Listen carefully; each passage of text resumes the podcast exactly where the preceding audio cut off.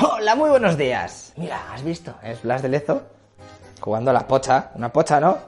Que Blas de fan de pocha. Seguramente de lo que vamos a hablar hoy lo conozcáis más o menos. Pero vamos a intentar explicarlo de una forma más detallada para que podáis entender todo el percal. Y para los que no sepáis de qué va esto, tío, congratulations. Porque vais a flipar y aprender una hazaña toloca en la que 50 soldados intentaron resistir en una iglesia durante casi un año, sin saber que el resto del territorio filipino había dejado de ser español. Hay muchas pelis, libros, incluso algún capitulico de alguna serie como El Ministerio del Tiempo que tratan esto, pero lo que te traigo aquí hoy es mandanga buena porque te lo voy a resumir en plan weapons. Y así te puedes poner en su situación ¿eh? y piensas, uy, ¿yo qué habría hecho? Eh? Estaba ahí con mis colegas así en una iglesia, no sé qué. Bueno, ahora empezamos, venga, dale intro.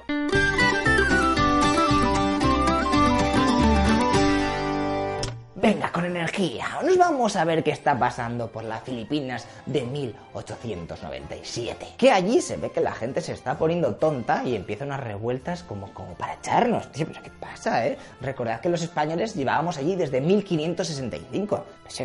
Justo ahora nos toca las narices. Era una parte del virreinato de Nueva España, es decir, de la zona de México. O sea, que estaba un poco lejos. O sea, es que lo hacíamos bastante mal. Pero bueno, que al final se han cansado de nosotros y nos quieren expulsar de las islas. Lo que pasa que conseguimos vencerles y hay un periodo de paz gracias al pacto de Biak-na-Bato. Y en Valer, que es un pueblo de Filipinas que está por aquí arriba, se encontraban 50 soldados, los cuales no se iban a enterar de la misa la media ¿eh? de lo que estaba pasando por el mundo. Ya que en Cuba había explotado el Maine 1898, lo que suponía la guerra contra Estados Unidos. Y también eso significaba que los filipinos se iban a levantar de nuevo en armas. De hecho, los yanquis, que eran aliados de estos, habían destruido nuestra armada en la bahía de Manila. Pero en Valer no llegaban esas noticias, ya que los sublevados estaban interceptando las comunicaciones, así que allí seguían lo suyo. Happy life. Con esas los militares mandan varios mensajeros para preguntar sobre novedades en Manila. Tío, que a mí no me va el WhatsApp, a ti tampoco. Hay que preguntar de Manila que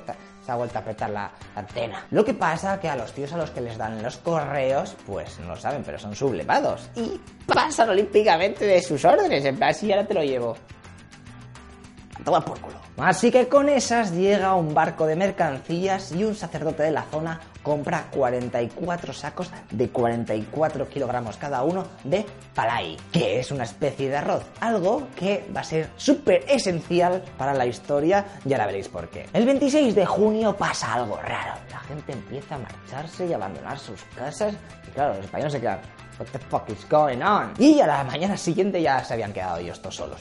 Madre mía, que va a una fiesta. Pero esto no es todo, ¿eh? Porque además tres de los soldados que tenían, que eran filipinos, habían decidido desertar. Así que oliendo que algo está pasando, ¿eh? las tropas deciden pillar todas las provisiones posibles y se atrincheran en la iglesia del pueblo. Antes, eso sí, habían ido casa por casa recogiendo todos los alimentos y bebidas que se habían dejado los lugareños en su huida extraña. El 30 de junio de 1898, mientras los soldados están recogiendo agua en un río, ¿eh?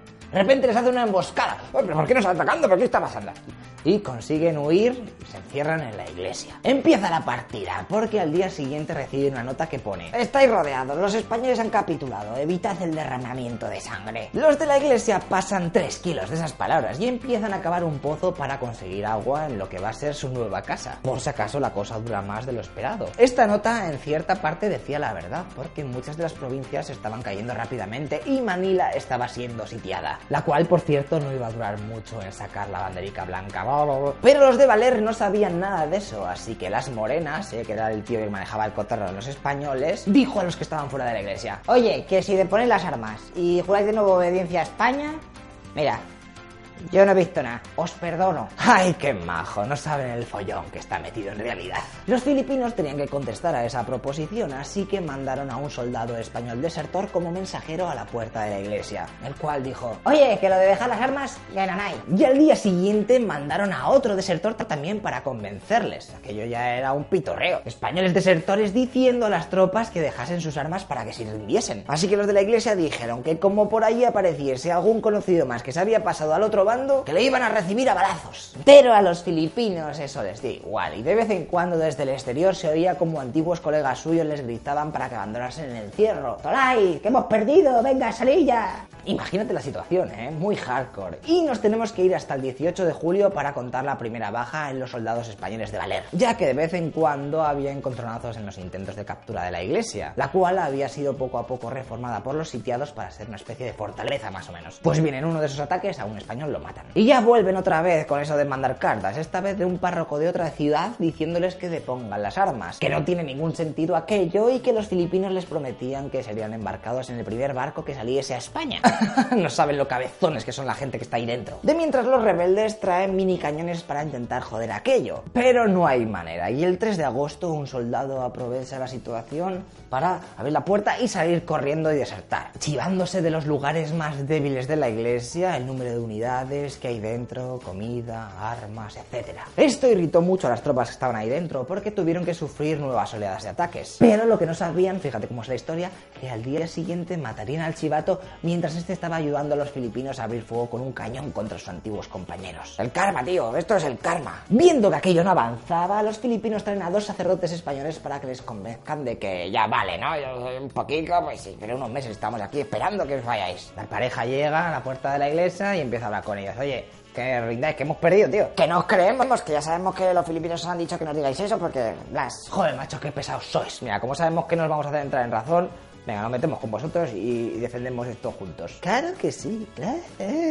Venga, Holgorio, todo el mundo está loco.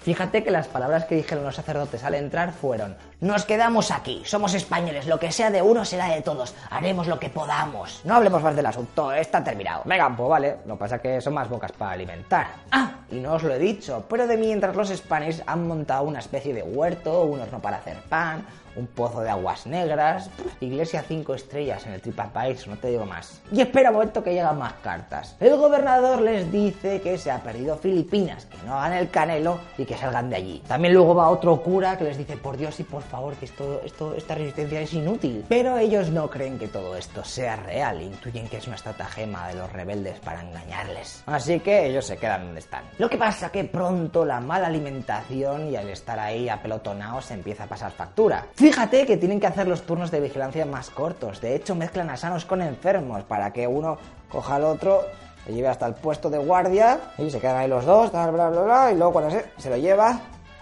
y lo mete en la canica porque está hecho polvo. Joder, tíos, estáis todos reventados. Creo que a lo mejor va siendo hora de poner las armas, ¿eh? ¿O no? Llevan ya más de tres meses encerrados y va a pasar algo que va a cambiar la historia por completo. Ya que el capitán Las Morenas, que como os he dicho antes estaba al mando de todo aquello, se había puesto enfermo de beriberi, fruto de la mala alimentación y la falta de vitamina B1. Y antes de morir les manda una carta a los que están rodeando la iglesia invitándoles a rendirse y que serían tratados benévolamente y amistosamente. Qué cachondo el tío, me cae bien. Lo que pasa que después de tres semanas sin comer va y se muere. Así que ponen a Martín Cerezo a manejar a los 39 españoles que aún resisten. Este, viendo que la moral de sus tropas está por los suelos y que sus enemigos lo saben, decide que todas las tardes se va a organizar fiestas en donde los soldados van a cantar y harán ruidos para que se vea desde el exterior que aquello es una party privada non-stop in the middle of the afternoon. Los filipinos al ver esto flipan. ¿Eh? ¿Eh? Mucho había tardado no decirlo y empiezan con más furia que nunca sus ataques e insultos a los sitiados. Días más tarde los españoles conseguirán una mini victoria saliendo por la noche de Strangis y consiguiendo quemar algunas chozas cercanas desde donde solían disparar a su querida iglesia. De hecho, en otra expedición de estas lograrán regresar con una gran cantidad de frutas y verduras frescas, además de utensilios, maderas que les servían al máximo para reparar el techo que le habían jodido a cañonazo los otros. Los filipinos por su parte responden con otra táctica y ponen en los alrededores a mujeres semidesnudas y parejas faqueando para intentar captar la atención de los hombres, los cuales llevaban seis meses ahí encerrados. Y quieras que no, uno no es de piedra. Pero para no caer en las tentaciones, mandaron a los vigías recluirse en el interior y entre todos se ponen a rezar y a cantar oraciones. Aunque como queda recogido en los testimonios, la situación lamentabilísima que vivíamos quitaba el poder al reclamo femenino, la sensualidad y sus deseos no nos hacían nada. A mí dame un buen chuletón y déjate de leches. Y llegamos al final. España firma en París que vende Filipinas por 20 millones de dólares a los Estados Unidos de América. Por lo que, chavales, los filipinos, que ya se habían creado su república y todo, se dan cuenta en el follón que se han metido al pedir ayuda a los yankees. Porque ahora eso era territorio suyo y estaban viviendo la zona creyendo que esto es my fucking fail, my friend. Jur, acaba de empezar la guerra filipino-estadounidense y tenemos a los de Valer ahí en medio de todo el percal sin enterarse de nada. ¿Qué pasará? ¿Qué pasará? Chan, chan. Pues lo vamos a ver el próximo domingo. Sí, lo sé, soy un perro y te he dejado ahí con todas las ganas, ¿eh? Pero tranquilo, tío, que así te puedo explicar con más detalles y cositas guapas. Lo que va a pasar es que te vas a quedar ahí guapo la boca. Y es que aún queda la otra mitad de la historieta, que ya te digo yo que no te va a defraudar. Ah, y pues si eres un junkie y necesitas ver la continuación ya, te digo que el vídeo está en Patreon, no en oculto. O si no, siempre te puedes esperar un poquito y seguirnos en Facebook y Twitter, en donde colgamos los vídeos un día antes que en YouTube. Y por mi parte nada más, dad like si os ha molado esta primera parte, que en unos días vamos a ver el desenlace. Un abrazo gente, hasta luego loco pixas.